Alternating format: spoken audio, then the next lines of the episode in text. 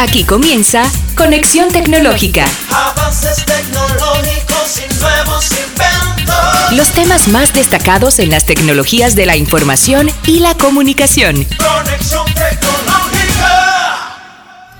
Para nosotros es un placer y una bendición contar cada semana con ustedes para compartir interesantes informaciones sobre el mundo de las TIC, tecnología de la información y la comunicación. Es un grato placer, es un grato placer eh, continuar este proyecto de conexión tecnológica y que puedan ustedes como eh, eh, los oyentes, televidentes, porque también se ve por televisión, eh, puedan educarse en el ámbito tecnológico. Así que le damos las gracias por su sintonía en todos los medios que tiene conexión tecnológica, principalmente la 92.9 de Pura Vida, 96.7 también para la zona del Cibao, como también CTV, canal 38 de Éxito Visión, 60 de Claro TV y otros medios de cable. Y también Facebook, como no, en vivo, Conexión Tecnológica RD, como también Conexión Tech RD en Instagram. Así que hoy tenemos, como siempre, cada semana, como cada semana, interesantes informaciones. Quiero dar las salutaciones de inmediato a nuestro equipo de trabajo, principalmente a nuestro conductor aquí, Tomás Hernández. Hola, ¿qué tal Guido? Hola, ¿qué tal amigas y amigos de Conexión Tecnológica? Vamos a conectar tecnológicamente y saben que estamos también en Spotify. Nos pueden buscar como Conexión Tech RD. Estamos por todas partes y siempre prestos a brindarles informaciones muy interesantes en el campo de la tecnología, de la información y las comunicaciones, ¿verdad, Guido? Así es. Y estamos en amplio hoy, lo que nos están viendo. Ah, miren quién está viendo, ahí. están viendo también Nuestra super técnica. Sí, sí. De una manera diferente, ¿verdad? De- de- Nos vemos como una familia, mira qué interesante. Una manera de- diferente de vernos. Love and Family, míralo Exacto, ahí. así mismo es. Así que nada, hoy tenemos interesantes informaciones. Hoy nos visita en Tecnología a la Carta, que es un segmento para marcas. Eh, nos visita Didi, Didi, eh, que tiene ya dos años en Dos el país. años, la aplicación Eh, preferida eh, para todo lo que tiene que ver con delivery, ¿verdad? También sí, eh, comida, o comida sea, Didi. Food. Didi Sí, Food. Exacto. Qué bien, sí. Didi Moto. Estuvimos compartiendo con ellos recientemente, así sí. es. Qué bien. Entonces está Priscila. eh, Priscila. Sandy va a estar por acá con nosotros. También eh, va a estar en nuestro segmento Tecnología y Negocios nuestra estimada amiga Catherine González, que nos va a hablar de cómo gestionar las licencias de software en las empresas. Esto es muy relevante, señores. ¿eh? Muy Porque- interesante porque ahí usted va a, a saber cómo, cómo las empresas tienen que lidiar, gestionar, y monitorear todo lo que es el licenciamiento de software para que, eh, ¿verdad? En un solo, en una sola herramienta prácticamente. Exacto. Vamos a tener noticias hoy interesantes. Vamos a hablar de, de lo que viene en Estados Unidos y sus nuevas y sus nuevas normas en el mundo del internet. Sí, también vamos a hablar de la multa, el fuetazo que le han dado a Google. Una multa que ellos están recientemente, bueno, aceptando por 392 millones de dólares. Oh my God, cuánto dinero. También nuestra gente de TP-Link, los que hacen los famosos routers, enrutadores, que son esos aparatitos pequeños que tenemos en casa para conectar la red internet a nuestros dispositivos. Bueno, ellos están hablando ya de que van a ir directo a la nueva, se podría decir, la nuevo protocolo de Wi-Fi de conexión inalámbrica, el Wi-Fi 7. Así que estaremos hablando de eso también. Así mismo. Vámonos de inmediato a las noticias más relevantes de la semana. Noticias en línea en Conexión Tecnológica. Sí, bien, amigas y amigos. Si Google acepta pagar los 392 millones de dólares para resolver la demanda de seguimiento de ubicación, resulta que Google, bueno, por fin acordó este, pagar este monto en 40 estados por supuestamente haber rastreado ubicaciones de los usuarios sin su conocimiento. Como parte de este acuerdo, se requiere que Google alerte a los usuarios cuando el seguimiento de ubicación esté habilitado, así como también brinde información sobre cómo desactivar la función a partir del 2023. Bueno, pues resulta que una coalición de fiscales generales de Oregon, New York, Florida, Nebraska y otros estados presentan la demanda en respuesta a un informe del 2018 de la Associated Press o la prensa asociada que revela cómo Google rastreaba silenciosamente las ubicaciones de los usuarios en sus diversos servicios de iPhone y Android.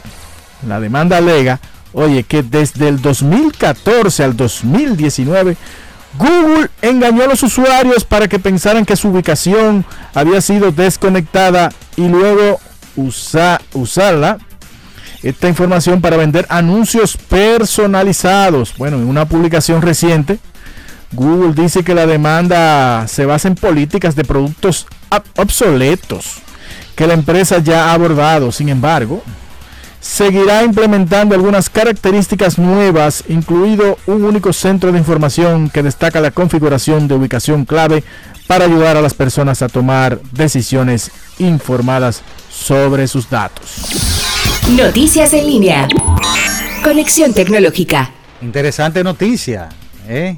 Eh, Muy. cada semana. Cuidadito, mi gente, cuidadito. Bueno, en otras de las noticias, Estados Unidos y sus nuevas normas en el mundo del Internet.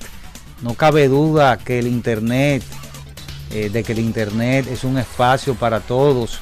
Sin embargo, está claro que solo unas pocas tienen cierto control o hegemonía en el mundo tecnológico.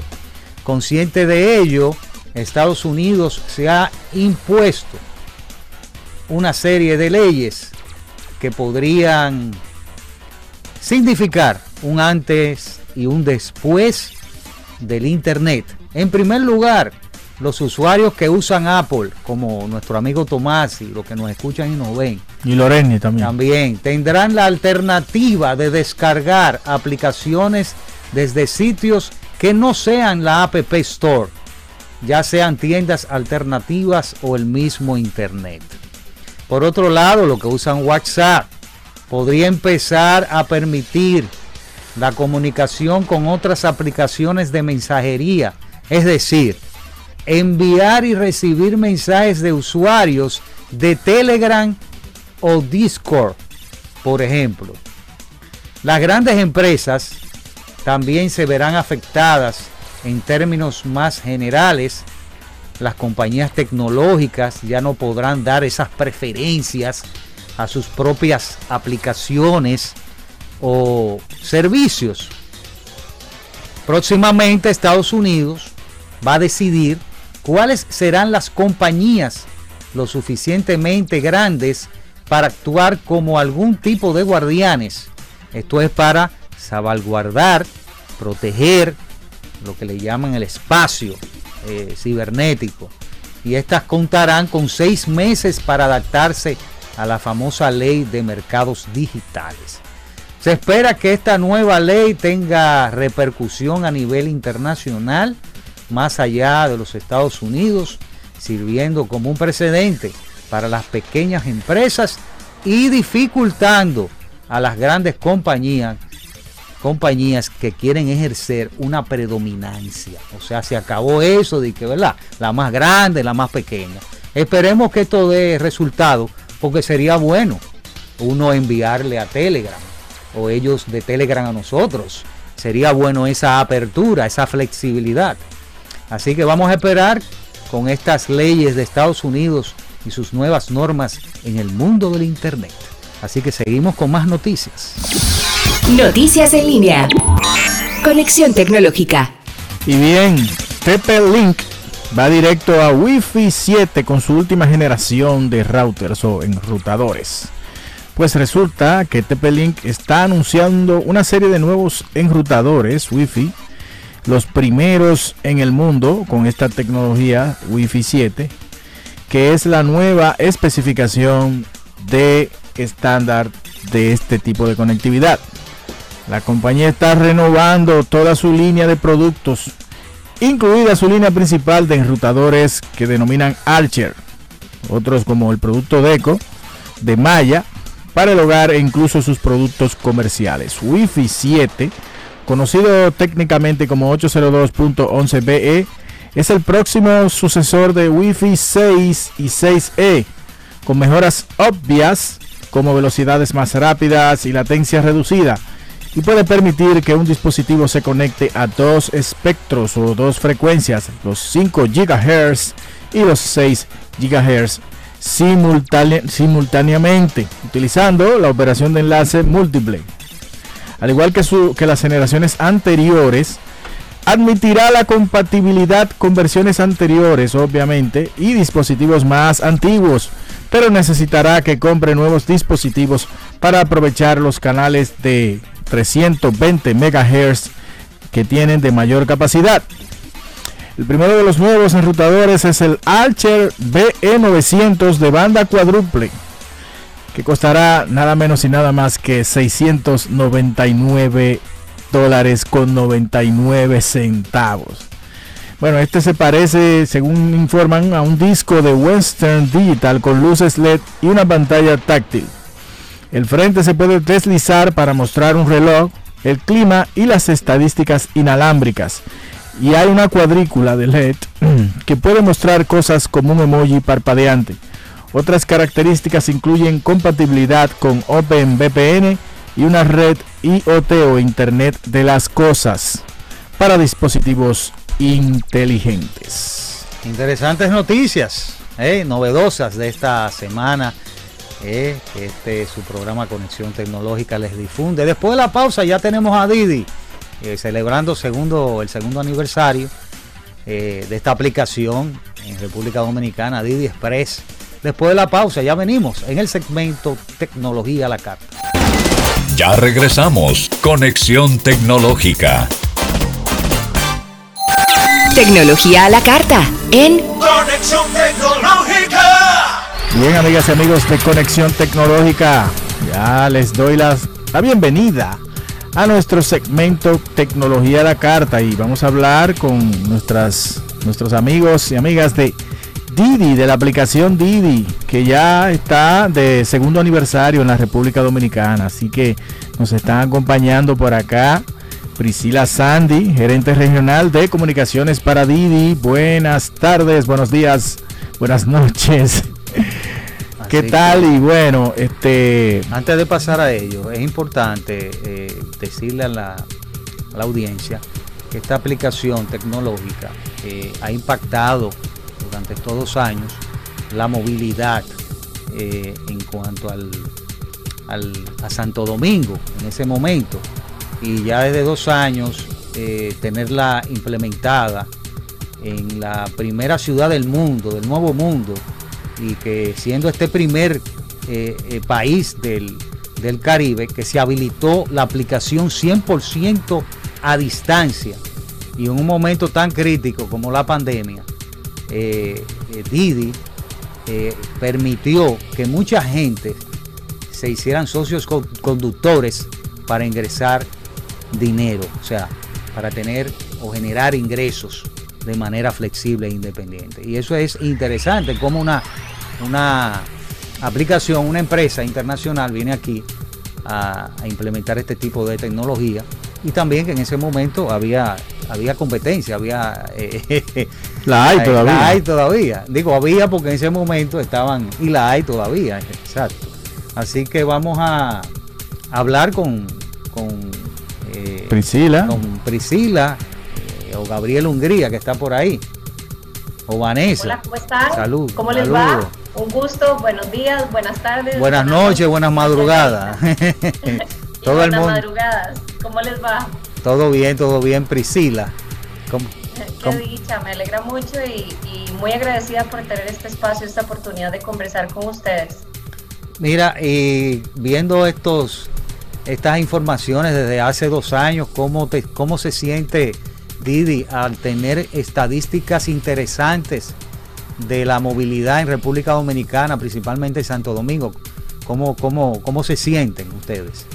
Vieras que muy, muy contentos y muy agradecidos con Dominicana. La verdad que, que actualmente es uno de nuestros mercados pues, eh, con, una mejor acogida y recepción por parte de los usuarios. Eh, ya hace dos años, justo en, noviembre del 2020, fue pues, la primera vez que lanzamos la aplicación con Didi Express y para nosotros era esa oportunidad de entrar al, al, Caribe. Eh, Dominicana ha sido la puerta al Caribe, dado pues su, alto, su alta penetración a la tecnología. Teníamos muy altas expectativas y, por dicha y para bien de todos se ha cumplido. Como decías ahora, hemos tenido la oportunidad de apoyar a muchas personas eh, durante y post la pandemia en la generación de ganancias, en su crecimiento, en poder apoyar a sus familias. Así que realmente han sido dos años muy, muy exitosos. Hemos estado sumamente agradecidos eh, con Dominicana. Como decías ahora, lanzamos inicialmente en Santo Domingo. Este año tuvimos la oportunidad también de lanzar en, Santiago de los Caballeros. Eso fue, eso fue en agosto, ¿verdad, Priscila? En agosto. Eso fue recientemente. justamente, es, fue hace poco. Eh, también lanzamos Didi Moto, ese es nuestro último lanzamiento eh, a nivel de Santiago de los Caballeros. Ya estábamos en Santo Domingo también. Y la verdad que como pueden ver en cuestión de dos años hemos crecido mucho, no solo pues a nivel de, de, cobertura geográfica, sino también en la variedad de productos que ofrecemos. Ya estamos con Didi Express, Didi Economy, estamos con Didi Moto y por supuesto Didi Food para la generación de órdenes de comida. Bien, Priscila, eh, ¿puedes describirnos brevemente cada uno de estos, los tres productos principales? ¿En qué consisten? Sí, te cuento.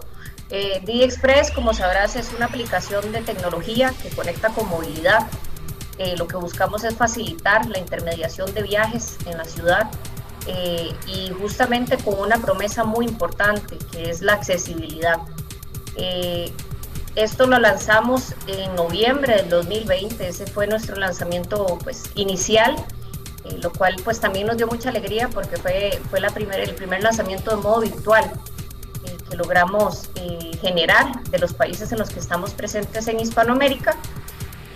Posterior a ofrecer la opción de Didi Express, lanzamos Didi Moto, inicialmente en, en Santo Domingo en el mes de abril y justamente lo que venimos es a buscar esa, además de esa accesibilidad que tenemos con Didi Express, buscar la parte de la rapidez, eh, poder ofrecer a las personas además una opción segura, que sea a través de, motocicletas, a través de motores, eh, y que siempre tuviera esa opción, pues ganar, ganar para las personas que también quieren generar ganancias haciendo uso de sus motocicletas.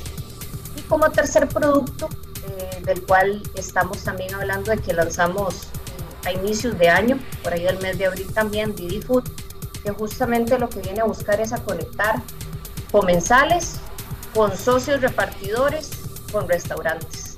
Y justamente es intermediar a través de la tecnología eh, la generación de órdenes de comida. Y ahí lo que hemos buscado es dar ese brazo o ese apoyo adicional a los restaurantes, a los pequeños y medianos emprendedores que a través de la tecnología puedan tener como, como decirlo de alguna forma, una sucursal electrónica, ¿verdad? Una opción adicional, como decir, un punto de venta electrónico sobre el cual puedan llegar a nuevos segmentos, a, nuevos, eh, a nuevas audiencias, a personas que pueden pedir comida no solo como, como una opción, una ocasión especial o en una celebración, sino que más bien se vuelva parte del día a día de los dominicanos justamente buscando ser la aplicación más accesible y que, y que pueda permitir que las personas hagan uso de, esta, de este tipo de tecnología todos los días.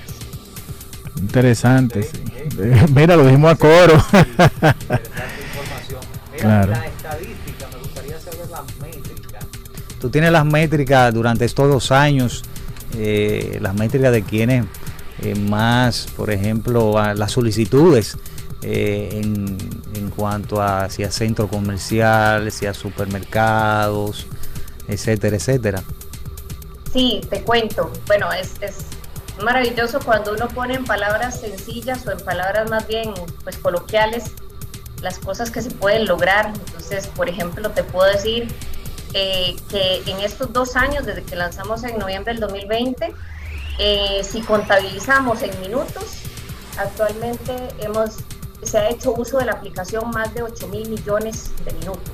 Entonces, imagínate la cantidad de minutos que, se han conectado las personas para hacer uso de la intermediación de viajes. Esto es un equivalente a 47.800 kilómetros en Santo Domingo. Eh, y eso nos llena de muchísimo orgullo, porque realmente hemos visto un recibimiento bastante caluroso por parte de los dominicanos.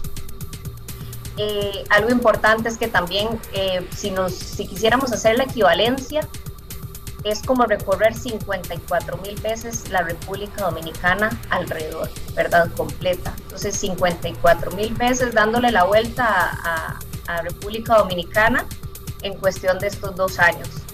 Algo importante es que también hemos visto a través de la aplicación y del uso que le dan los usuarios una serie de tendencias, ¿verdad? De uso, de preferencias hacia los lugares donde los dominicanos se trasladan específicamente en Santo Domingo, en un estudio reciente que hicimos, eh, tenemos como que el punto inicial o el más importante de llegada que las personas hacen uso de la aplicación es para ir a centros comerciales.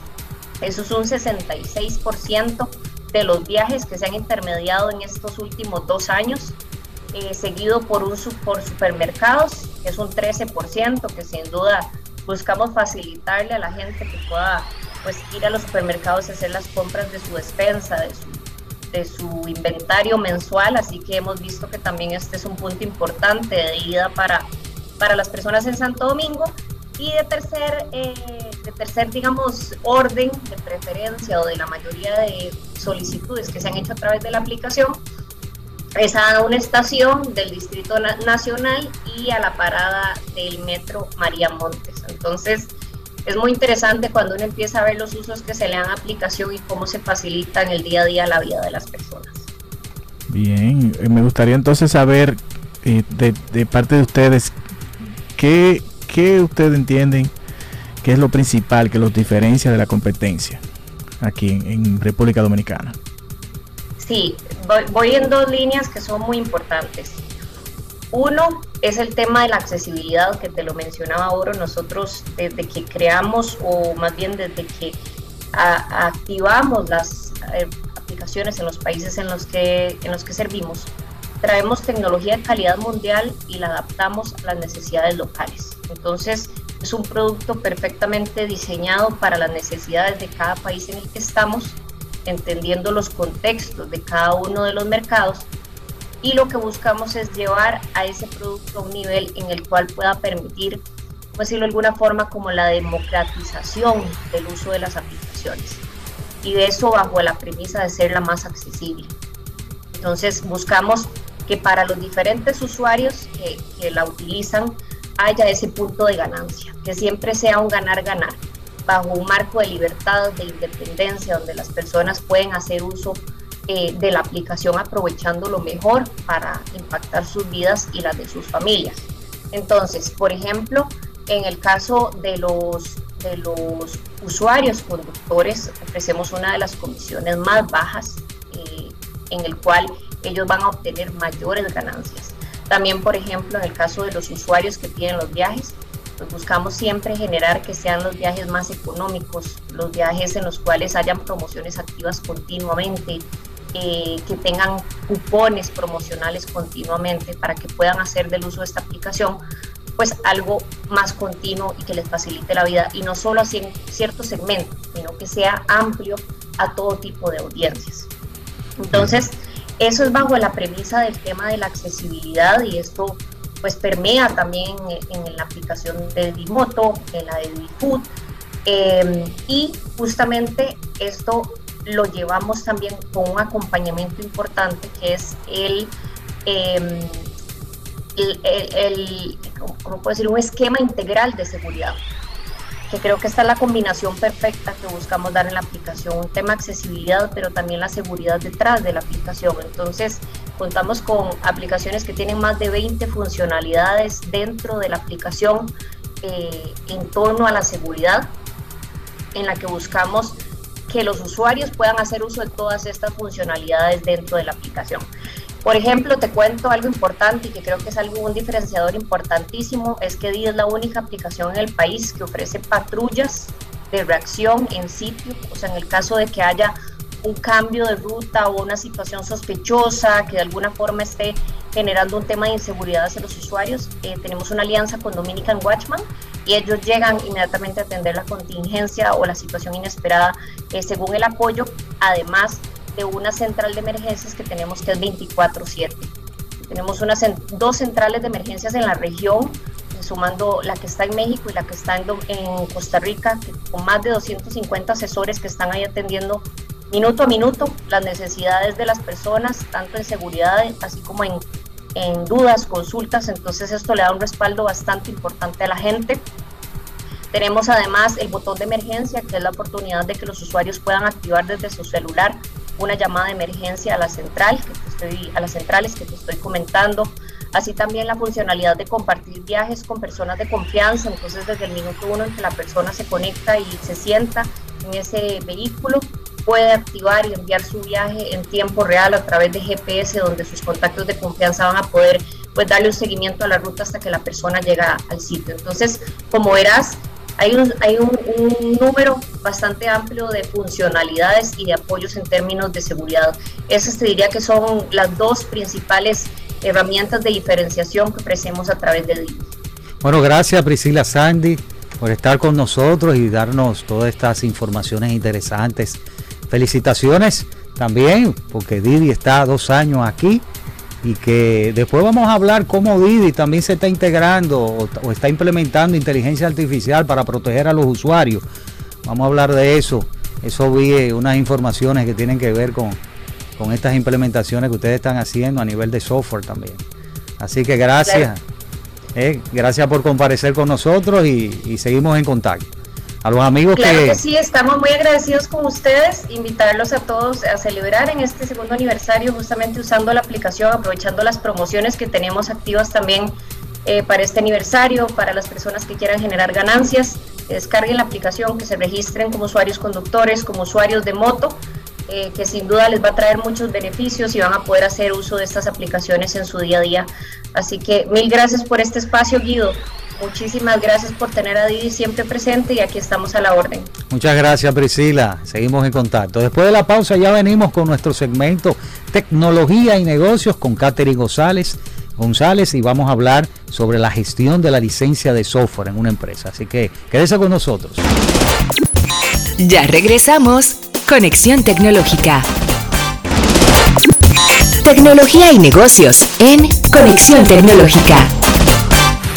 Continuamos con nuestro programa Conexión Tecnológica y ahora nuestro segmento dedicado a las empresas, tecnología y negocios.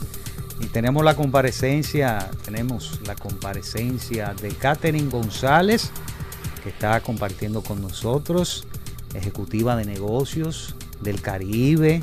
Eh, ella es mundial, ella es mundial realmente, de Software One, de esta empresa interesante. Ella nos viene a compartir nos viene a compartir eh, un interesante tema para las empresas, cómo las empresas pueden lograr una gestión eficaz, buena en, la parte de la licencia de software. Así que vamos a darle las salutaciones, ¿verdad, Tomás? Saludos, Catherine, bienvenida. Y vamos a hablar, ¿verdad? de software. Sí, vamos a hablar de software. ¿Cómo lograr una buena gestión de licencias de software? En una empresa. Así que buenas tardes, digo buenas tardes, buenas noches, buenas madrugadas. Buenos días. también. No, nada, gracias por verdad este espacio el día de hoy y, esperamos que a todos los oyentes les pueda interesar y les toque, ¿verdad? Lo que vamos a conversar el día de hoy. Claro que sí. Eh, vamos a hablar de este tema interesante y que a mí me apasiona también la parte de los software y que a, los amigos que nos escuchan y nos ven, las empresas tienen que eh, monitorear, administrar sus licencias de software, sí, así mismo es, los programas que ellos usan en las empresas para ellos eh, gestionar y realizar, por ejemplo, facturación, compra y otros tipos de, de procesos empresariales. Y vemos que estos eh, estos gastos, catering, eh, hay una, estadística, a mí me gusta siempre hablar de, estadísticas. Vamos, estamos hablando que uno de los puntos eh, que se espera que el gasto mundial en software empresarial sea de unos 672 mil millones de dólares y que otro punto, que las erogaciones en aplicaciones SaaS o sea, servicios que se dan en las nubes, que tienen que ver con software, se duplicaron del 2018 al 2019. O sea que podemos hablar de que, o podemos decir que una correcta gestión de licencias de software también puede traer un ahorro sustancial de dinero para las compañías. ¿No es así? Eso es correcto. Eh, en todo lo que es el tema de administración de activos de software, vemos eh, lo primero que es la transformación digital, ¿verdad? Y parte de esa transformación digital viene eh, con una gestión de lo que es el manejo del ciclo de vida del software. Y no solamente software, aquí podemos medir lo que son tecnologías tangibles o intangibles. Interesante. entonces es muy relevante porque, como dijo Guido, estamos hablando de software que controlan diferentes procesos de una empresa. Entonces se van juntando una licencia de este, una licencia del otro. Se vuelven cuchumil. Y hay que entonces saber gestionar esto. Ahora, vamos a dar un pasito atrás para ayudar a nuestros amigos que nos escuchan y nos ven y, hablemos un poco de qué es una licencia de software en sí y cuál, qué, qué tipos hay. Bueno, una licencia es un medio, ¿verdad? Que ayuda a ciertas organizaciones a, ser em, partícipes o a ejecutar ciertas funciones em, que implican el crecimiento de su negocio poniéndolo a llanos rasgos. Eh, ¿Qué tipo de licencias hay? Bueno, podemos tener lo que son licencias de código abiertos, como un open source, ahí tenemos al monstruo Linux, y tenemos también eh, licencias que son de marcas propietarias, ahí vemos como Microsoft, un Oracle, IBM, etcétera. Ok, entonces esto permite también que de alguna manera los fabricantes o los, los dueños de estas marcas puedan entonces también eh, poder obtener el beneficio que ellos esperan de las empresas que lo están utilizando, ¿verdad? Entonces a través de, la licencia también se... Yo he visto que es, generalmente es un código, ¿no? Eh, o, no siempre es un código, es quizá una aplicación o una parte del, del mismo software que está instalado en la, en la plataforma, ¿no? Hay ciertos, o sea, realmente un licenciamiento, eh, un código o un desarrollo son tecnologías, ¿verdad? Que nosotros creamos con qué? Con licencias o con software propietarios o, de libre acceso para poder crear que una aplicación, un core de un negocio, una, poder llegar a solventar esas necesidades que, que cada una de esas, que tiene como reto cada una de esas organizaciones.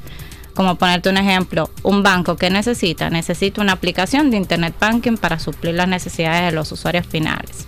Para eso que necesitamos, primero crear cierta aplicación y esas aplicaciones dependiendo de las necesidades al usuario final, pues entonces va a requerir distintos tipos de fabricantes o publishers para poderle aplicar el, el mismo. Entonces, esas mil licencias que puede tener se vuelven entonces como un, mini inventario. Entonces, ¿qué, ventajas? ¿O qué, verdad, Guido? Debe haber los beneficios, que, o ventajas de tener un inventario de software. Ya, por ejemplo, hablamos de lo que es una licencia de software, pero sería bueno también para aclarar un poquito más el camino sobre este tema, que es la gestión de licencias de software. Claro, es muy importante. Eh, iniciando de que una gestión es una metodología. Entonces, de, cada organización debería de tener una metodología de lo que es eh, cómo yo gobierno o cómo yo comienzo a maximizar esas inversiones que estoy haciendo, porque son costos. Y lo vamos a ver, eh, seguir viendo, lo vamos a seguir viendo como un costo si no nos organizamos. Entonces comenzamos en crear una gobernanza que incluye la gestión, la adopción, la implementación correcta y a la vez la optimización y validación de que ese presupuesto asignado para esa tecnología sea el adecuado y que se esté utilizando y administrando de una mejor manera. Ok, ahora sí podemos hablar sobre los beneficios o ventajas que puede traer una, una correcta o tener un inventario de software. Bueno, beneficios son muchos, porque primero, eh, como bien decías, eh, tenemos múltiples marcas dentro de una compañía. Y el reto de muchos tecnólogos es que no tengo cómo centralizarlo porque tengo distintos portales de administración. Entonces, lo primero es centralizar todo lo que es mi inventario conocer en cuáles máquinas yo tengo cada una de esas tecnologías. Luego de eso, un beneficio también es entender si cada una de esas tecnologías que yo tengo en mi organización están en compliance, un término muy utilizado que es si estoy en cumplimiento con esa marca porque no es un código abierto, requiere una suscripción. Entonces, eh, eh, ahí podemos hablar temas de debidas implementaciones también dentro de la organización, porque si compro un software y utilizo parte de él, entonces realmente no estoy optimizando, no estoy sacándole máximo provecho de esa tecnología adquirida y a la vez entonces también trabajo de lo que es el presupuesto versus mi gasto, cómo voy, cómo optimizo y cómo puedo llegar a un próximo nivel. No, y así uno evita que los usuarios utilicen sin permiso las licencias, o mejor dicho, licencias no, el software que son, que no están dentro del eh, dentro del licenciamiento. Del alcance. Del alcance del licenciamiento. Hay, hay usuarios que en empresas utilizan otro software y no, y no deben ser. O sea, software que no está permitido en esa empresa. O sea, que no tiene la licencia. Es correcto. Y es una parte que creo que es beneficioso porque así se curan en salud, no tienen, eh, no tienen eh, software ilegal y que entonces el departamento de TI tiene que, ir regulando esas cosas que es lo más importante. No, y, el tema del cumplimiento, este, entiendo yo que si no se consigue esto, tú puedes ser perseguido por, por claro, claro, ¿verdad? La BCA. Ah, eso software es, un tipo con unos polochecitos azules.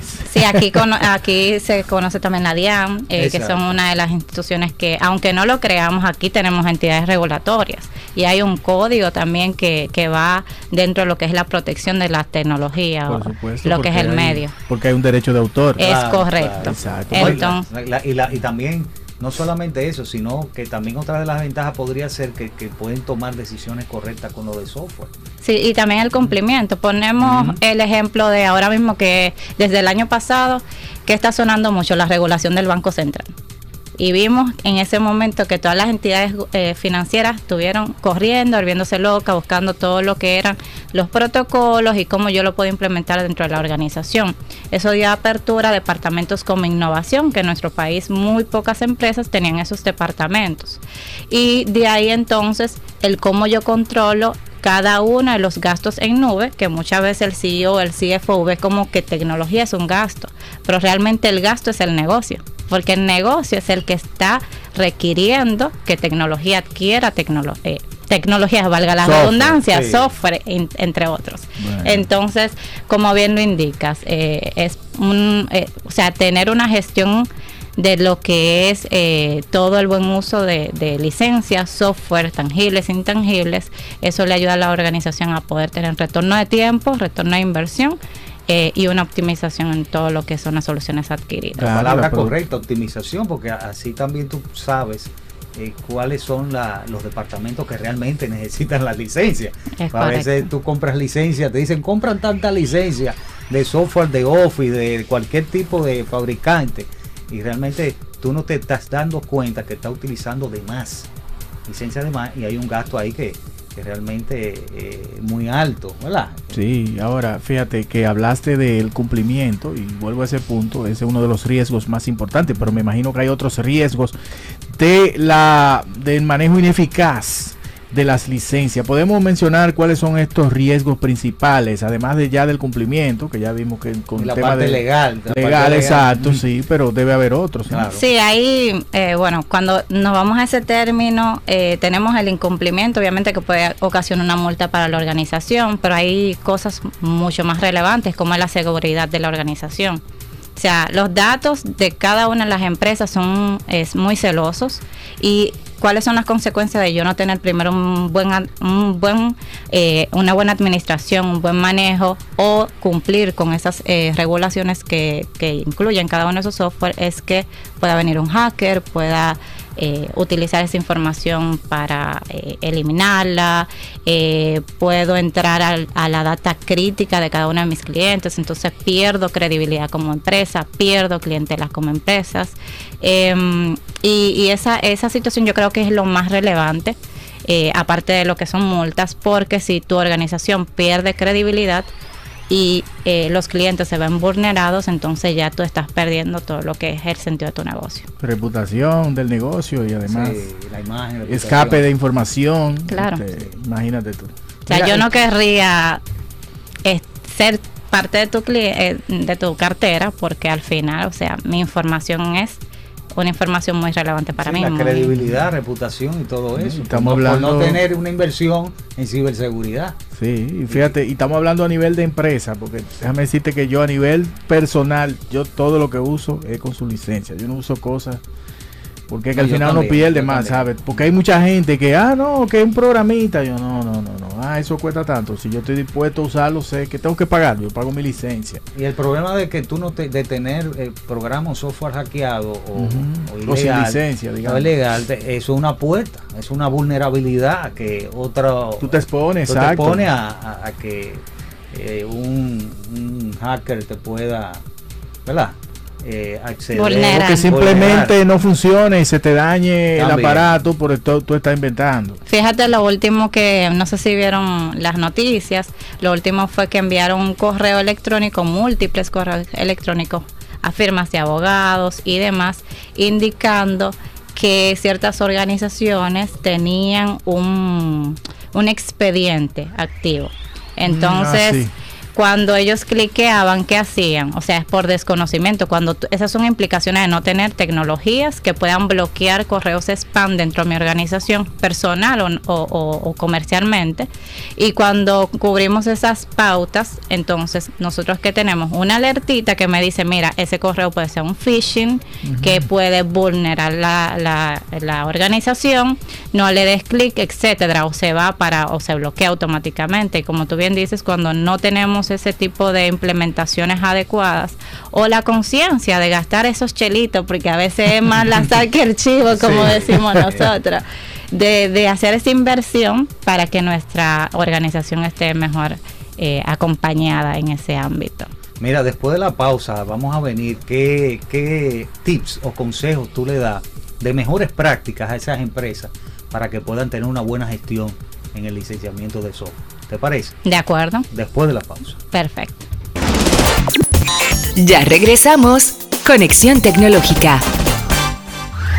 Bien, amigas y amigos, y estamos en compañía aquí de Catherine González, Business Development Executivo, ejecutiva de desarrollo de negocios de Software One, y nos está hablando de cómo gestionar licencias de software en una empresa. Y Guido te puso un compromiso de que nos hablara de las mejores prácticas, las buenas prácticas en la gestión, exacto, las mejores prácticas para la gestión de licencias de software. Vamos a ver. Bueno, yo les recomendaría a cualquier entidad que lo primero es que comencemos a eh, evaluar si estamos preparados, si no, crear un equipo de software asset management dentro de la organización o de administración de lo que es el ciclo de vida del software. Eh, si no, pues entonces obtener tipos de consultorías que existen para lo que son la- el apoyo a las organizaciones.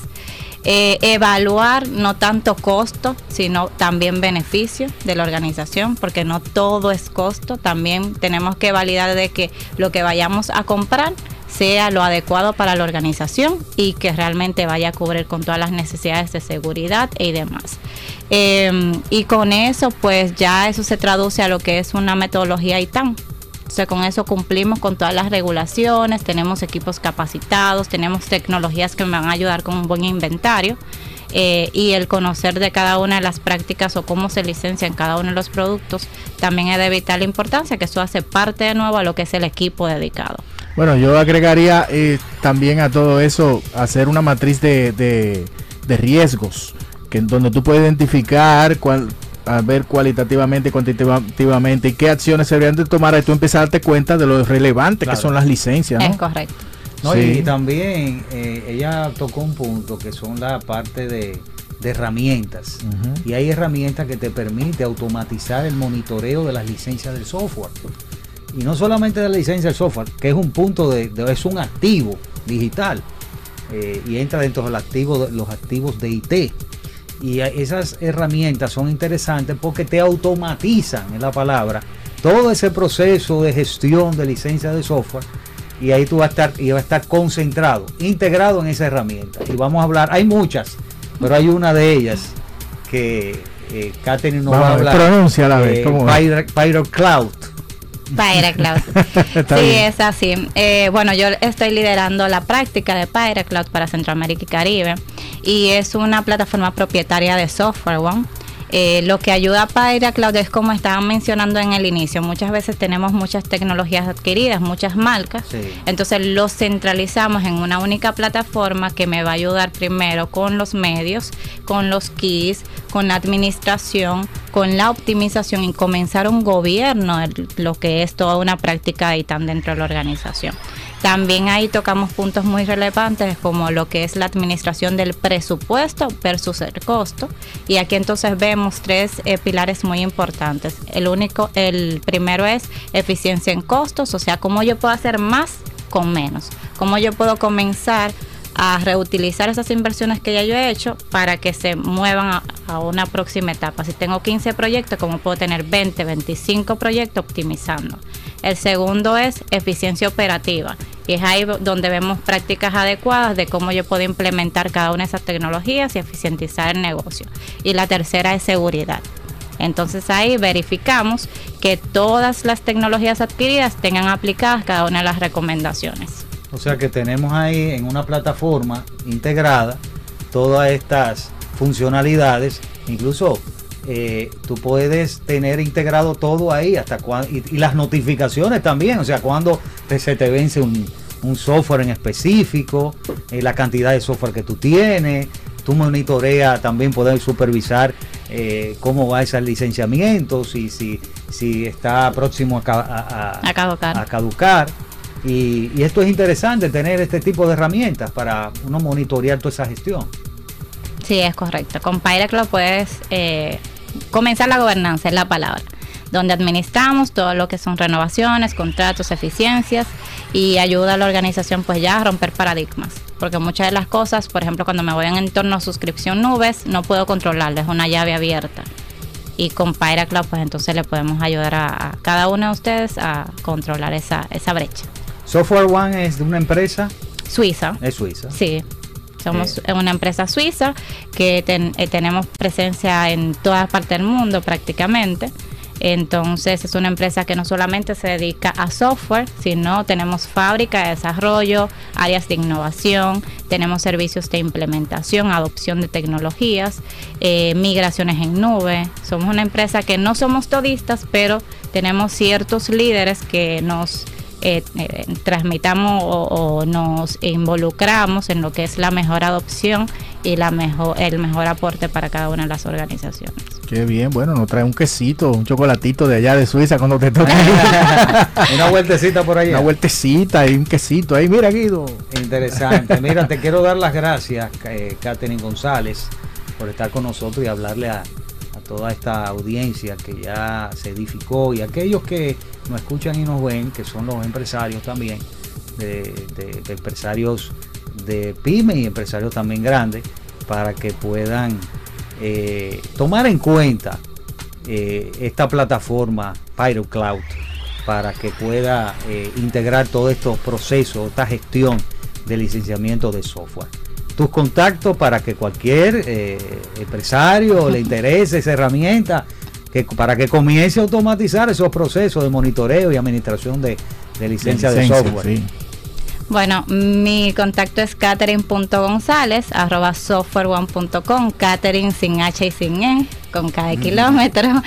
Eh, y mi celular es el 809-224-1895, queda a sus órdenes. Bueno, gracias por compartir con nosotros estas informaciones interesantes para las empresas y la audiencia. ¿eh? A ustedes por la, eh, la invitación. Bueno, gracias Catherine González, ejecutiva de desarrollo de negocios de, para Latinoamérica y el Caribe en Software One, República Dominicana, por compartir este interesante tema, cómo lograr una buena gestión de licencias de software en la empresa. Así que ya ustedes saben, usted lo escuchó, lo vio por los diferentes medios de conexión tecnológica. Así que la próxima semana estaremos de vuelta con más informaciones sobre el mundo de las TIC. Hasta la próxima. Hasta aquí, Conexión Tecnológica. Avances tecnológicos y nuevos inventos. Nos encontramos en una próxima entrega. Conexión Tecnológica. Con Guido Mieses.